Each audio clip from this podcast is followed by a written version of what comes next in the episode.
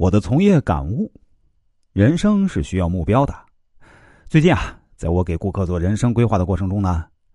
我发现很多朋友都缺乏目标感了。这个可能跟现在经济不景气的大环境有一定关系，但无论如何啊，我都认为人生在任何阶段都需要有目标感的。昨天有个来自北方小县城的年轻男孩来找我规划一下他的人生，他说自己没有学历，没有背景。也没有颜值，虽然现在才二十二岁，但感觉不到一丁点年轻就是资本的味道，心里非常迷茫。他说：“现在很多年轻人啊，都选择躺平，比如他身边确实也有很多同龄人，年纪轻轻啊就去做了保安，但是他不愿意随波逐流，虽然迷茫，但还是对未来啊有一些若隐若现的憧憬，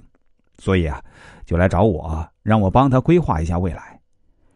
当他发来自己的资料后啊。”我用易经的方法给他很多建议，他也基本认同我的观点，并且说：“老师啊，嗯，您的很多话都说到了我的心坎上，我会按照您的建议去努力的。不管未来多艰辛，我都不会丧失自己的目标。”确实啊，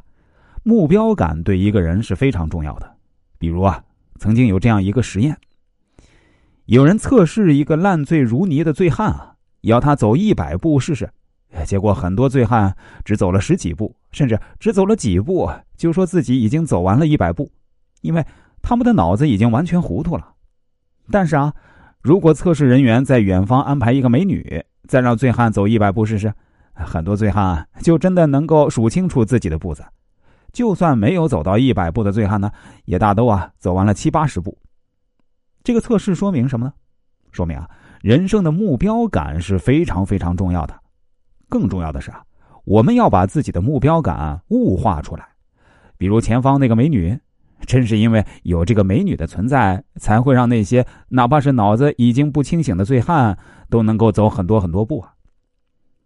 另外需要跟大家说明一下啊，我给顾客做人生规划的过程中啊，是需要参考易经知识的，